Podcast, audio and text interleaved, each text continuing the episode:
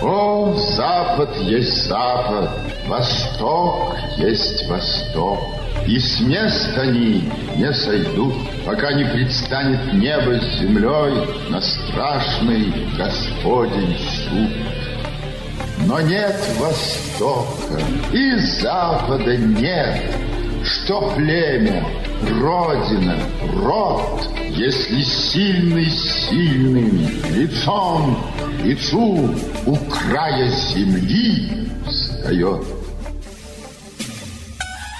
Киплинг не предполагал интернета, глобализации, вестернизации точнее, которые много уравняли. Мы говорим в этой передаче о том, что осталось разного.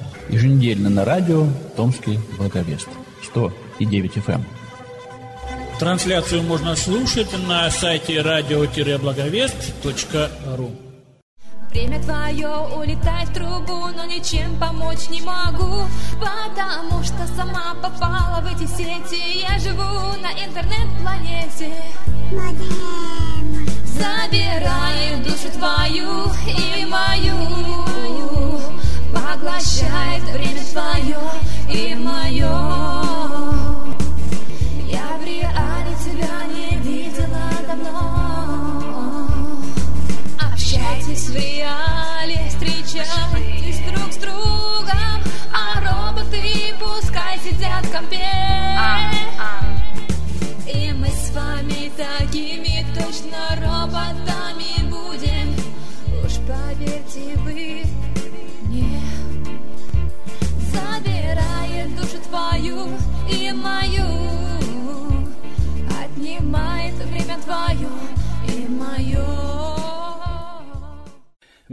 вам, друзья, вы слушаете радио Томский Благовест 109 FM.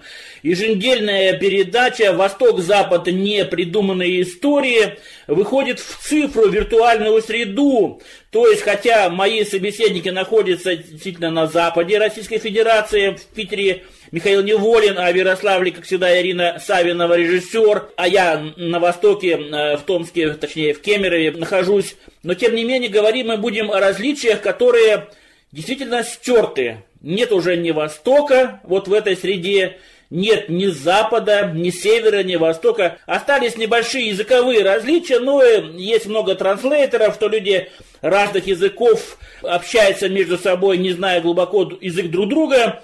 Вот мы сегодня поговорим о той глобализации, истинной глобализации, которая и в интимной сфере, и в личностной сфере, и даже профессиональной всех уравняла, о системе так называемых э, мессенджеров, то есть э, способов обмена информацией, неважно это Skype, мы вот сегодня пишемся с его помощью в эфир, неважно это там Facebook или это Mail.ru, Мой мир, или это раньше был такой Google Plus уже закрыли, ну и, конечно, многие другие, Twitter, например. То есть есть огромное количество всевозможных социальных сетей, Инстаграм, я не упомянул, конечно, Телеграм и многие-многие другие, а, Одноклассники, ВКонтакте, где люди, как они считают, может быть это правда, не знаю, сейчас Михаил добавит, повышают свой статус. Насколько это реально можно повысить? Ну, судя по тому, что некоторые на этом зарабатывают вполне приличные деньги, некоторые так называемые микро- и псевдоблогеры. Совсем последний случай, который меня просто поразил, я хочу с этого начать, это у одной довольно известной блогерши, на ее, насколько я понял, дне рождения муж погиб. Погиб по глупости, они растворяли слишком быстро сухой лед в замкнутом помещении, и несколько человек там пострадали, а он даже умер из-за этого, что слишком быстро растворяли сухой лед, и слишком много было углекислого газа, и вот вздохнулись. Что вы думаете произошло с этой женщиной? Она стала еще более популярной, она сейчас без всяких особенных слез, пишет многие комментарии, друзья, так не делайте. Я вчера буквально, или позавчера был на пляже, на реке Томь, сам мало я такие глупости слушаю, но, в общем, там какая-то дама. Вот она на пляже, рассказывает, насколько я понял, это где-то на Урале. Вот она, значит, в магазине, вы так тоже не делаете. И это довольно однотипно, настолько непрофессионально, но я так думаю, что многие ее слушают, раз уж на пляже находят время. То есть, другими словами, происходит примитивизация общения и примитивизация журналистики, потому что, по сути дела, большинство этих блогеров, они либо считают, либо их считают истинными журналистами. Ну, Варламов другие, там, Агдамов, известные личности с миллионными, по 15 миллионов у них э, людей в, аккаунтах, в аккаунте сидит. Естественно, что они это монетизируют. Но на самом деле, началось это, насколько я помню, с поездки в Китай главы Google, кажется, и он сказал, что сейчас э, с появлением айфона, айпэдов, ну а сейчас тем более, прошло 20 лет почти, практически профессия журналиста как таковая и не нужна, поскольку у каждой камеры, у каждого смартфона хорошая камера, хорошее записывающее устройство, ну, у некоторых людей даже есть мозги, они могут говорить, у них э, поставлен речевой аппарат, они вербализируют свои эмоции. И вот это и есть журналистика. Увидел, записал, показал, рассказал, вот и все, пожалуй. Я совсем не спорю с этим Смитом, фамилия, кажется, но я должен заметить, что то, что мы видим реально в 99 и 9,9, в общем, там в прогрессии, это полная примитивизация и замена не журналистики, а появление совершенно нового стиля. Ну, как бы сказал мой главный э, человек на радиостанции, из подворотни, что называется. Вот. Зачем нам учиться, зачем нам повышать свой статус, зачем нам еще что-то профессиональное, когда мы можем просто обратиться к таким же, как и мы, и это неплохо, с одной стороны, вот здесь есть плюс, конечно, и получить от них эти лайки, а значит и просмотры, а значит и рекламные гонорары. Вот здесь, э, на этом камильфо на этом э, хорошем кругу, э, который уже стоит из миллиардов людей разных наций, что-то происходит, какой-то тикток, мягко говоря. Михаил Неволь, ваши впечатления о соцсети и получение лайков и прочих прелестей, и о монетизации, если вы знаете. Здравствуйте. Ну, вот это интерес к такому вот э, неформальному, живому, такому вот, я не скажу общению, ну, какому-то разговору, он ведь и до соцсетей был. Я помню, вот где-то а, еще интернета-то толком не было. Это было 80-е годы. Еще Советский Союз был, вот перестройка, такой, наверное, разгар перестройки. И там была такая какая-то программа в Питере у нас. Я не знаю, была ли она где-то еще. Наверное, тоже где-то делали, может быть, и на центральных каких-то каналах, но в Питере я точно помню.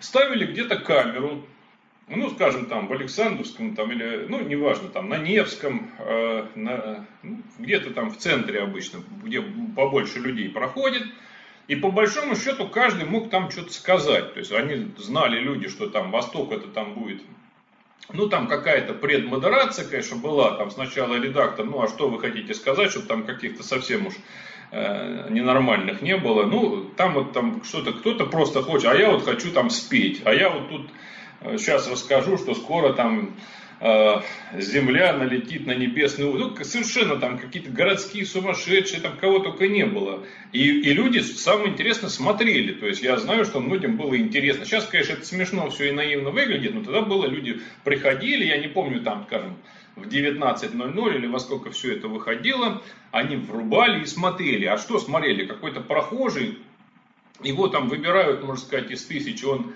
Э, встает, и вот у него там, ну, дается там типа 30 секунд, больше не дают, и вот за 30 секунд он может спеть, сплясать, сказать, что хочет сделать там, или фокус показать. Ну и вот таких вот была масса желающих это показать, но это, это ладно, что масса желающих я понимаю, но была и масса желающих увидеть, то есть они вот сидели у телевизора и смотрели, а что сегодня там за странные люди будут что-то такое говорить.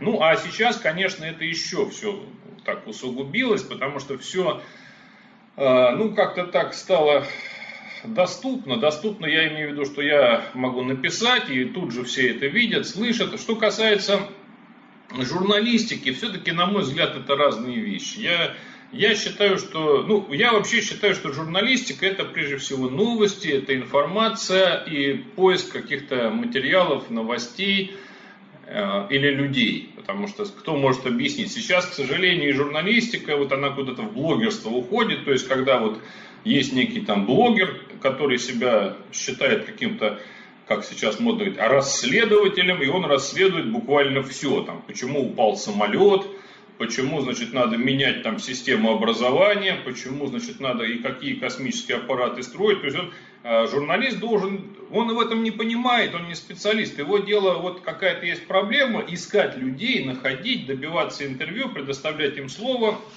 может быть разные мнения, но его-то дело просто вот информирование и а, предоставление там а, печатного места в газете где-то или микрофона, неважно кому-то, кто вот специалист. А сейчас как-то все вот сводится к тому, что каждый сам специалист во всем. И вот это, конечно, немножко так все обесценивает. Ну, а что касается вот э, соцсетей, то, конечно, это, ну, с одной стороны, это благо такое, потому что для многих это выход, особенно там у кого есть какие-то сложности с передвижением или там по здоровью, то есть ты можешь общаться. А раньше я помню, ну вот у меня друг, например, уезжал где-то в, в конце 80-х годов он уезжал в США, такой мой старый-старый друг, вместе мы с первого класса учились. Ну и как-то это все мыслилось, что вот все, ну, где-то там письма, ну, это все как-то так, телефон, дорого, ну, и как-то, что там, где-то мы увидимся, когда... А сейчас как-то это совершенно без проблем, где кто живет, тут все общаются, все, э, в общем, это, это здорово. Ну, и, конечно, это и проблема, с другой стороны, потому что вот общение такое становится виртуальное, что вроде лично уже и не надо, так вот где-то там что-то послал, поздравления, тут прислал фотографию, э, ну и как-то так потихонечку живое общение куда-то уходит. Вот это э, э, Сейчас, кстати говоря, я заметил, это было вообще для меня необычно, что у многих молодых людей, вот я имею в виду молодежь такая, ну, скажем, там, до 20 э, лет, наверное, вот так вот, молодежь, подростки, у них нет электронной почты. То есть я так с этим столкнулся первый раз, я привык, ну, если люди там активно где-то пользуются интернетом, конечно, у них там есть email, но им фактически они им не пользуются. То есть они пользуются, конечно, там регистрируют аккаунты там и так далее, и так далее, но они говорят так, что ну лучше мне вот там в соцсетях, там где-то в Фейсбуке, еще где-то пиши, я быстрее прочитаю через мессенджер, потому что почта это как бы мне так это все для них э, что-то такое старое. Ну, а я как человек уже более старшего возраста, я еще помню вообще другую почту, которая а, так надо было взять конверт, приклеить марочку, отправить письмо. Сейчас это, конечно, для современных там подростков это вообще что-то такая архаика, что они вообще даже не могут понять. Я думаю, сейчас многие и не поймут, а что за марки, куда их клеить, что там надо куда отправлять, писать. Да и писать-то мы уже а, я, я, например, разучился писать. Я вот уже сейчас тут ловлю себя на том, что для меня вот написать две страницы текста, вот я имею в виду так вот ручкой написать или карандашом, уже тяжело. То есть уже вот мышцы как-то атрофировались руки, напечатать не проблема, могу сколько угодно. А вот писать уже, в общем-то, разучимся. Это вот во, во многом тоже соцсети, потому что так все как-то печатаешь, печатаешь. Вы слушаете передачу «Восток-Запад. Цифровизация и виртуализация личного общения».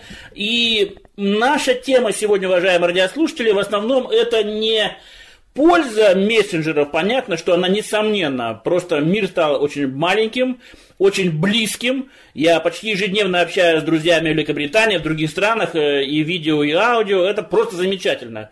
То есть спасибо интернет, это все замечательно. А мы сегодня говорим о неких последствиях, э, связанных, э, во-первых, с вульгаризацией.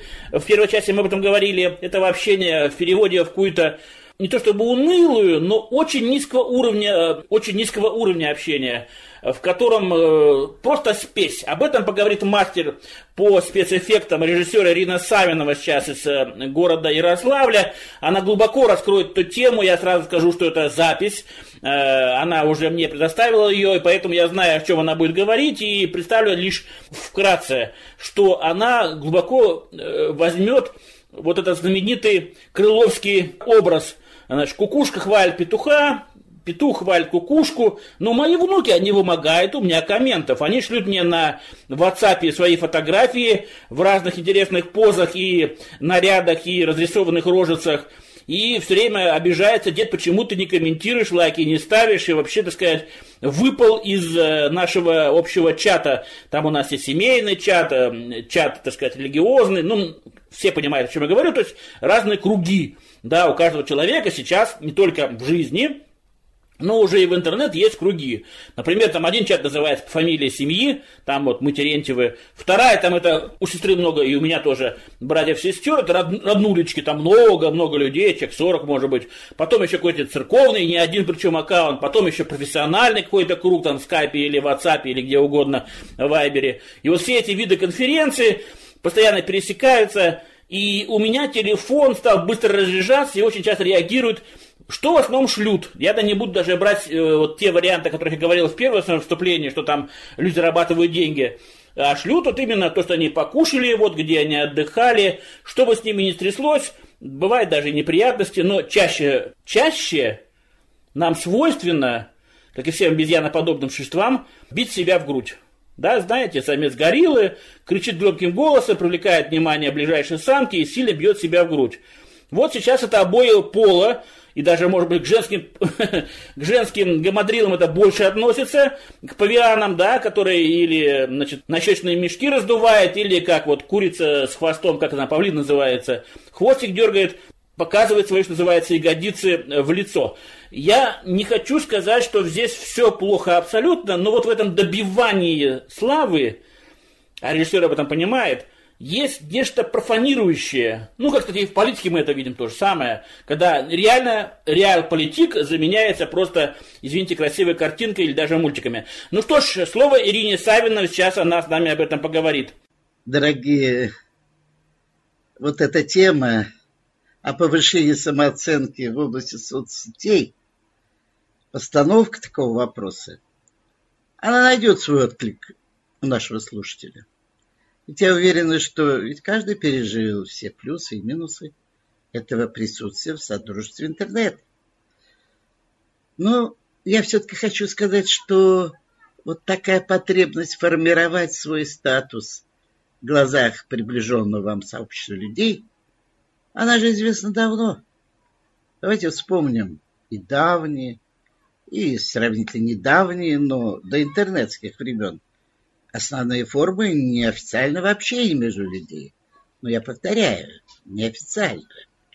Ведь те времена также по почте, по телефону, в походах, в теплоходных поездках по Волге, например, на бульварных прогулках, в пивной, у выходов со стадиона, в антракт, через дачный заборчик соседей, в аптеке, на собачьих выгулах, по дороге с родительского собрания и так далее – люди устраивали своеобразные презентации своих настоящих или мнимых побед, а также судилище своих недругов, обличение родственников, прославление любимых, там, мужей, детей, внуков. И уже тогда происходили такие навязывания, провокации получения искусственного внимания, возбуждение одобрения, восторга по отношению к нам. Да, почему я сказала искусственно? Потому что не всегда люди в этот момент интересуются нами, а мы не закрываем рта. И вот в этом тогда тоже неизбежно проявлялась некая круговая порука, взаимообязанность. То, что наблюдается сейчас и у участников социальных сетей. Ну, только там более безостенчивая, ну, прям прямую, призывает, ставьте лайки, подписывайтесь на мой канал, пишите комменты. И ты что? Ты начинаешь играть по их правилам. Потому что иначе можно рваться на упреки, скрытые или косвенно высказанные. А то и впрямую, если ты не лайкнешь, не оставишь коммент, не окажешь внимания. И начинается иногда я не говорю, что у всех, довольно часто это подлизывание к друзьям, выражением своего ответного внимания к ним. Вот эти лайки на каждое фото, сочинение комментов. Ну, я вот приведу пример. Часто встречается. Вот на фото обычный, сопливый полуторагодовалый карапуз. Причем даже одетый как-то, как попало. Ничего особенного там не происходит сидит, играет в игрушки или топает по ковру. И вся компания друзей письменно просто верещит от восторга и умиления. Вот лишь бы угодить другу, чтобы и он в свое время проявил свое внимание к нам. Ну, вот, например, на фото, ну, допустим, на последнем фото, э, новое изображение подружки. Ну, на старом она была с фиалками в руках, в следующем она э, с лилиями в руках, а сейчас она спряталась за дерево и выглядывает. И хор подруг пишет ей одно и то же. Оля, ты красавица. Ну, просто красотуля. Царица. А она думает, вот-вот, пусть парни-то посмотрят и выбирают. Ну, или вот у кого-то день рождения. Так зови всех на страницу. Пусть поздравляют. А я расшифрую, кто не поздравил. Время от времени, конечно, кто-то опомнится, напишет что-то философское, духовное. Друзья сразу растаскивают эту редкость по своим страницам, потому что пригодится человечеству. Ну, а политики? Ну, вот к этой теме лучше не прикасаться, потому что начнется такой поиск союзников или возбуждение единомышленников, такое настраивание всех и вся профи против того или чего-нибудь другого, просто утонешь вся в комментариях, где противники обязательно будут сквернословить и унижать друг друга. А есть такие ядовитые тролли, вроде «Ой, не буду называть, а то вот напрошусь, вот со света меня живет». Такой мясорубки языка провернет, а язык-то у него, знаете, какой огромный и умный. Умный парень-то, на злое слово. Вот и будешь как оплеванный. И так происходит некое заискивание к многочисленным сетевым друзьям. Как правило, именно, как я уже и сказал, своим вниманием к ним. Вот эти муки, когда создаешь коммент, чтобы такое поощрительно написать, чтобы не обиделся. И так далее. Как бы получается обмануть их дружбу. А он потом обманет мою. Помните песню? Со мною вот что происходит.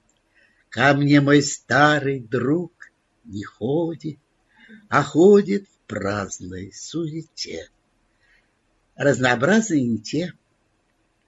Ну, конечно, бывает э, популярны в сетях различные жалобы на близких, на начальство, на власти, в поисках сочувствия, всякие предложения приютить щенят, котят, призывы о помощи, особенно больным деткам. Вот это работает, отзывается сердце-то, появляется подлинное сочувствие.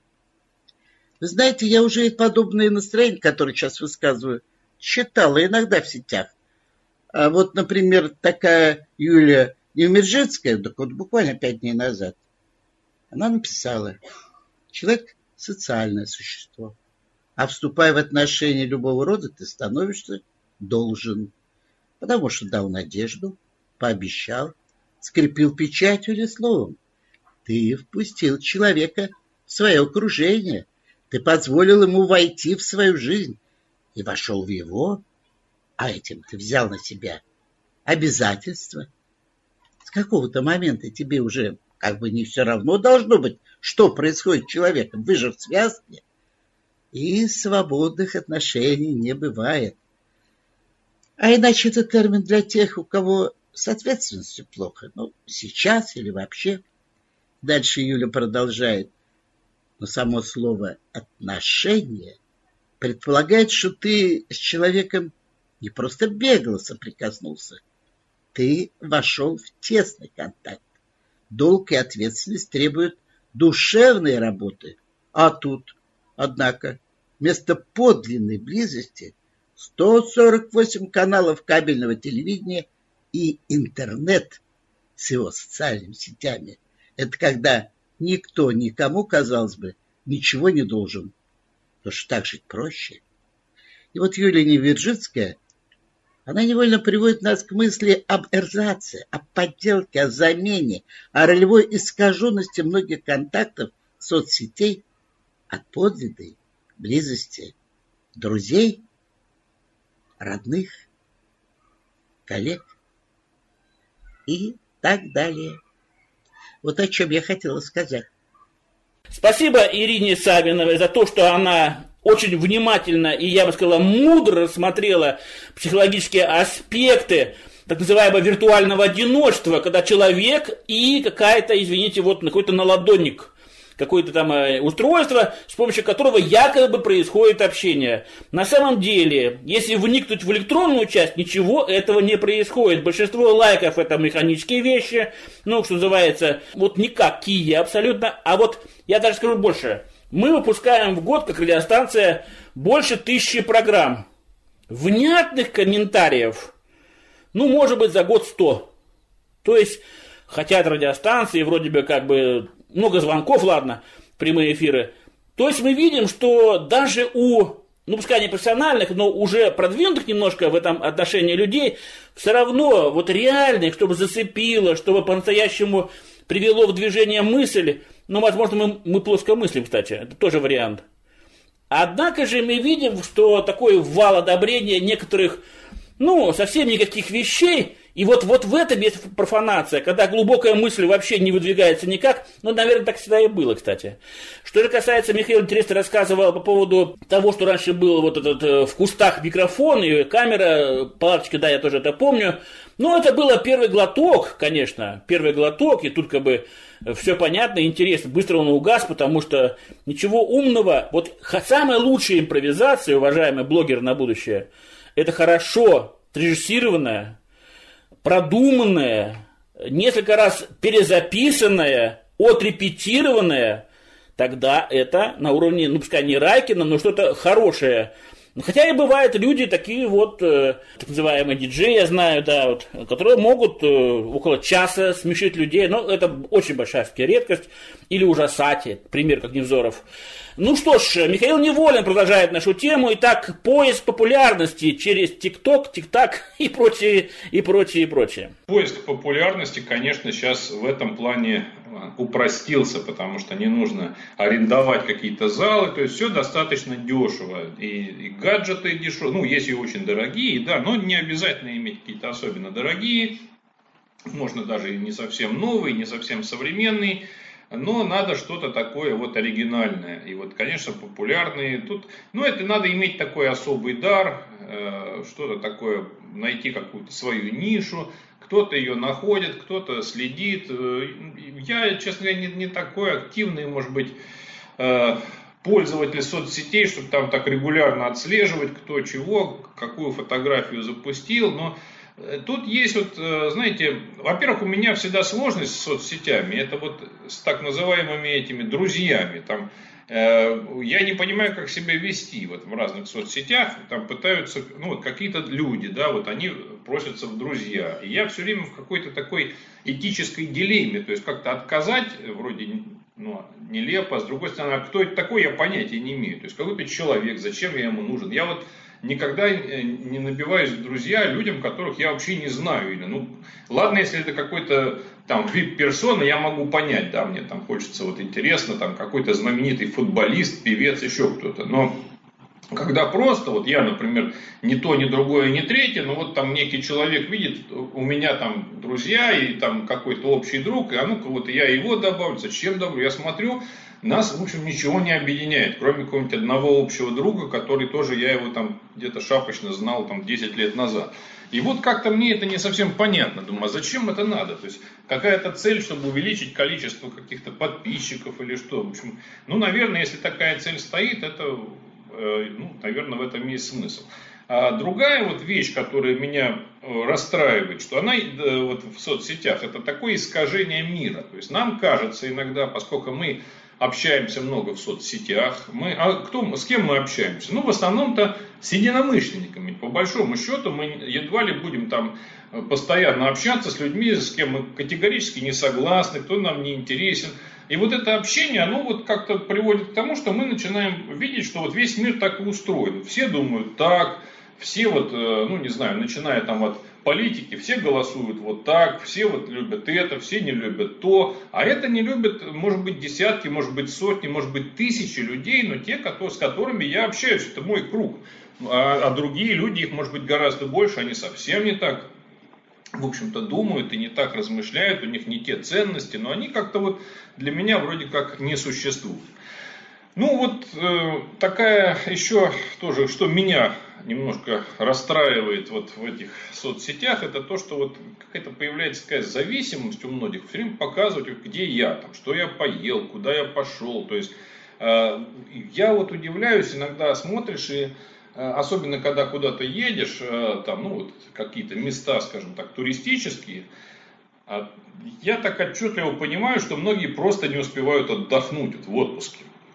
Потому что надо все время искать кадр, надо все время как-то встать, дать, так, сними меня, так, теперь селфи, теперь на фоне этой колонны, теперь, значит, я под колонной, я за колонной, значит, я на, на фоне там лунной дорожки и так далее. И вот это, а, ну, как помните, там этот знаменитый мультфильм «Ну, погоди», вот там какая-то серия была, он брал фотоаппарат и вот, значит, себя щелкал, это все казалось такая ну, смешно, нелепо, зачем себя фотографировать. Да, а сейчас это как-то ну, нормальный такой, а, а что кого еще фотографировать? Надо себя и фотографировать. Ну, в крайнем случае не себя, так мой дом, не мой дом, так э, мой обед и так далее.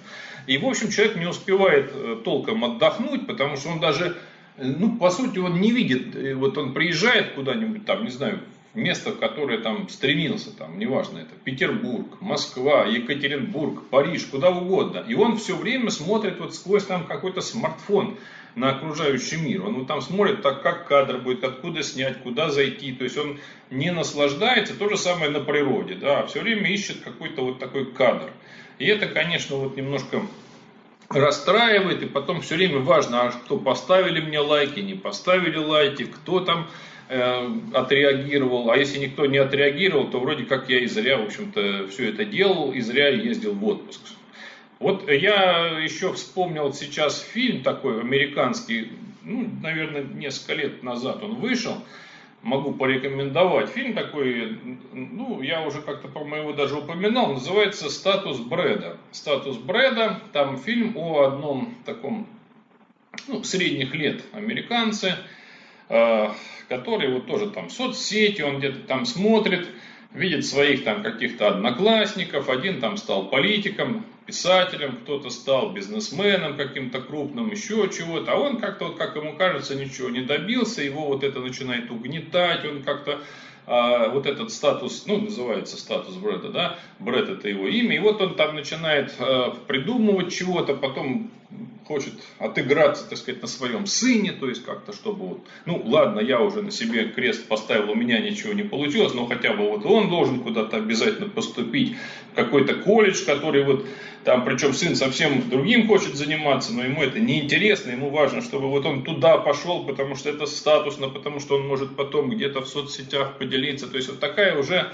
а, зависимость получается от соцсетей, от этих лайков, от кто что напишет, кто что скажет, кто заметит, кто не заметит. И уже, в общем, за этим вот уходит жизнь. Вот это то самое печальное, что мы как бы начинаем уже жить как-то вот так совсем уже виртуально, а вот сама-то жизнь такая реальная, ценность ее, она куда-то уходит на второй план. Вы слушаете передачу под названием «Восток-Запад. Непридуманные истории». Говорим сегодня о соцсетях, мессенджерах, способе монетизации, получения так называемой прибыли гешефта в плане так называемого признания и самоидентификации. Человек, современный человек, он очень растерян, он очень растерянный, он на самом деле в большинстве своем, я тоже, кстати, не знает, кто он, куда он и зачем идет – в чем его сущность его жизни и значимость хотя бы для себя.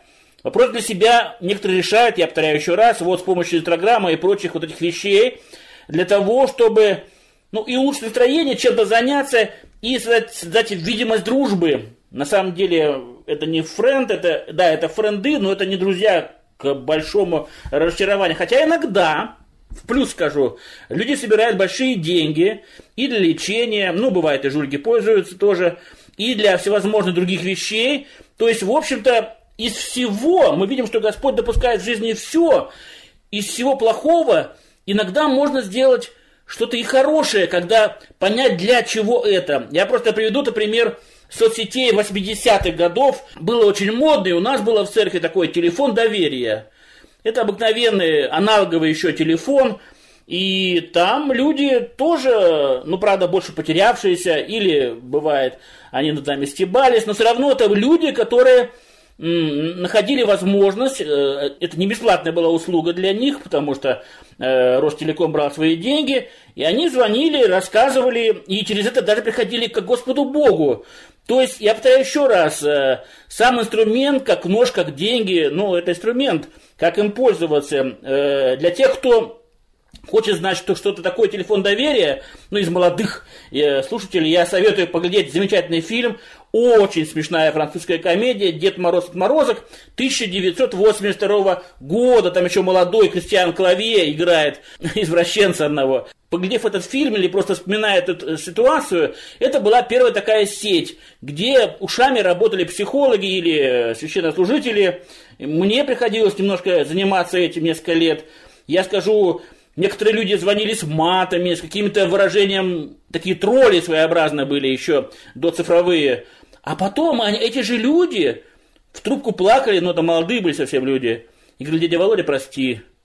Вы знаете, в отношении троллей и людей, которые пытаются, и в этом фильме тоже это обыгрывается, насолить вам, есть несколько способов, реальных способов сделать их друзьями.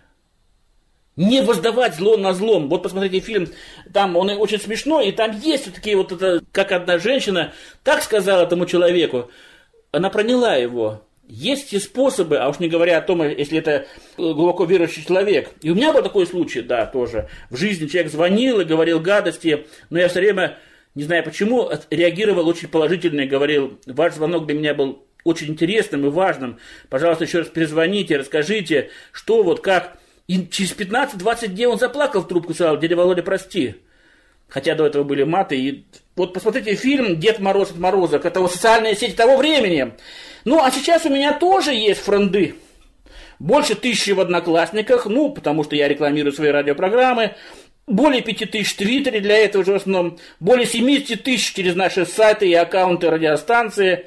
Э, также френдить приходится для рекламы радиопередач – и, как я считаю, самое главное, для того, чтобы Слово Божие через этот фоновый шум, галдеж и потреблямс все-таки достигало ушей современного нечитающего человека, но слушающего, но пока еще не закрывшего глаза. Виртуальный жизненный дневник я тоже одно время вел, лет пять, для одноклассников, там летний отдых, дети в церкви, я в церкви на радио. Но потом остыл, сейчас занимаюсь этим два раза, три раза в неделю, не больше. Потому что вот этот виртуальный чес, он мало дает что-то для рекламы радиопередач. И реально работает, до сих пор работает, я даже удивляюсь. Это глубокий анализ. Иногда, не так часто, но иногда бывают э, серьезные отзывы. И утешение веры. Почему люди от безысходности, я так думаю, кидаются во все эти вещи. Им просто очень скучно. Мои внуки все время об этом говорят. Нам скучно. Люди, регулярно не читающие и не занимающиеся регулярно какой-то плодотворной, не просто механической, а плодотворной деятельностью, ну это обреченные люди. Им все время скучно. И вот, вот такой выход на этом выходе могут работать люди в минус, но я думаю, что э, я знаю, что многие верующие люди этим занимаются, работают иногда и в плюс. Ну что ж, последнее слово Михаилу Неволину. Монетизация я точно не подскажу, как это все монетизировать. Тут я не специалист. С другой стороны, я знаю, что реклама очень эффективная. Сейчас многие а, вот, компании много средств тратят именно на соцсети, на рекламу, на какое-то поддержание. Но вот э, с другой стороны, ведь тут появляется и такая очень серьезная проблема. Вот эта вот монетизация приводит к тому, что иногда трудно понять, вот это действительно ну, реальный отзыв, да, например, о каком-то автомобиле, или, или это проплаченная какая-то реклама. Вот это, поскольку на это выделяются деньги, то ты вот начинаешь уже и думать там так. Иногда даже ты уже даже и не думаешь, а точно знаешь, там, когда ты читаешь, и там потом думаешь, а ну-ка, а что он еще писал, и ты постоянно видишь, что он там что-то такое про какую-то ту или иную фирму, тот или иной телефон, все время какие-то везде в разных соцсетях один и тот же человек пишет какие-то все время хвалебные отзывы, и уже думаешь, ну, наверное, тут может быть что-то такое не совсем искреннее. Хотя, может быть, это и хорошие отзывы, но все-таки я сторонник вот такого, э, ну, старого такого подхода, как это было в журналистике печатной, когда по закону о печати, я просто одно время к этому имел отношение к газете, там знаю, как там было строго, там сколько процентов площади должна быть реклама, реклама должна быть выделена, она должна быть четко понятна, там должна быть рамочка, звездочка, то есть э, при желании любой читатель должен понимать, что вот это на правах рекламы. Там. А сейчас вот соцсети, к сожалению, ты не понимаешь, это что, это реклама или это просто искренне вот он что-то такое пишет и рассуждает. Вот это немножко мне не нравится. Ну, а вообще, я, конечно, тут как-то много негатива говорил, но на самом деле я и пользуюсь соцсетями, и совсем не, не призываю там чего-то от них отказаться. Ну, конечно, на мой взгляд, сейчас, если уж так смотреть на юноши и на молодежь тут какой-то перегиб уже такой возникает, что без них они никуда. Я и пока еще из, из той категории, из того поколения, когда я с одной стороны пользуюсь, с другой стороны, если их нету, или там отключили интернет, для меня это совсем не трагедия. И я не буду там переживать от скуки, тосковать и там рвать на себе волосы, как же я там уже неделю э, сижу без Фейсбука. А, ну, хотя сложности были, да, я вот помню, когда приезжал в Шанхай, э, там выяснилось, что там много-много чего не работает. Там много всяких своих служб, а вот ну, тот же Facebook, например, не работает. А у меня просто часть контактов была именно завязана на Facebook, там люди ждут, э, что-то я им хотел сообщить, а я не могу сообщить, там мне надо было какими-то окольными путями там до них дозваниваться. Ну и совсем уж в заключение я хочу просто призвать, чтобы активно, пожалуйста, чтобы наши слушатели активнее, кто еще, может быть, не пользуется, пользовались соцсетями, писали, читали, искали, только не тратили время на то, что вам не интересно. Выберите то, что вам интересно, то, что важно для вас. Но с другой стороны, не пропадать там, то есть не, не, не тонуть в этих соцсетях, не пропадать на совсем, а помня, что есть, в общем, гораздо более такой важный, интересный, реальный мир, который вокруг нас и который не зависит ни от чего, ни от электричества, ни от интернета, ни от 5G, ни от чего, и он, в общем, гораздо важнее для нас. Уважаемые радиослушатели, это была программа, посвященная продвижению в интернет-сетях. Раньше так шутили и говорили, что неизбежны налоги и смерть. Ну, такая была американская шутка. Но сейчас можно добавить неизбежные, конечно, налоги, хотя в России умеют от них э, уходить, умели, по крайней мере, неизбежная смерть и вот уже и нет. Э, поэтому, конечно, мы не призываем никого из него уходить, но просто очень часто люди на, всякую, на всякое, всякое вранье и проплаченное вранье а проплаченное вранье называется джинса. Да, кстати, на рекламе э, современной газеты, вот нас там выпускают еще пока в Томске несколько газет, 16-полосные, 32-полосные, там по, по закону 9% рекламы, да, есть, но там столько джинсы, и на радио тоже. Приходит гость, э, мы ему как бы не разрешаем формально что-то рекламировать. Но зачем он приходит, он же не получает деньги. Но ясно, что у него есть какой-то вариант, или это какая-то хорошая, добрая инициатива, которая ладно, а иногда и очень часто это просто самореклама или реклама своей фирмы, или продукции, или подходы к рекламе, это тоже джинса.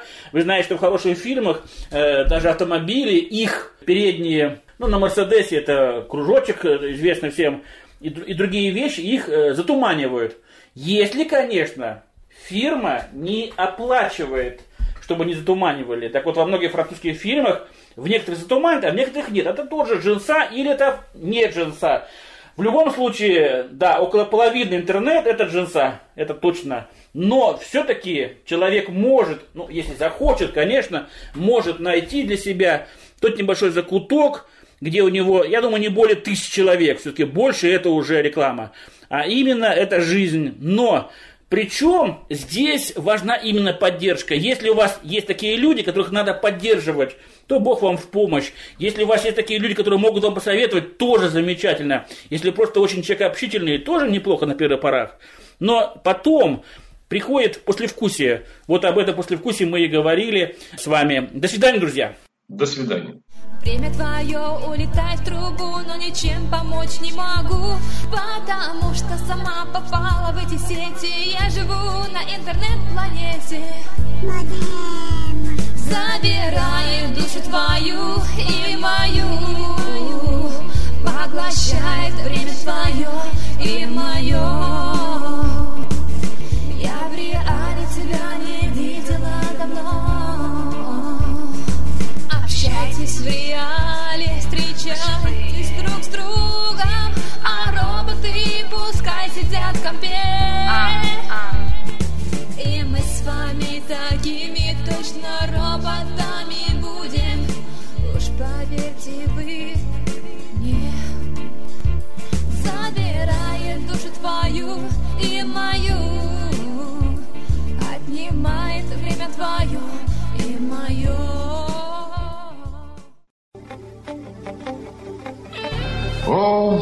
Запад есть Запад, Восток есть Восток.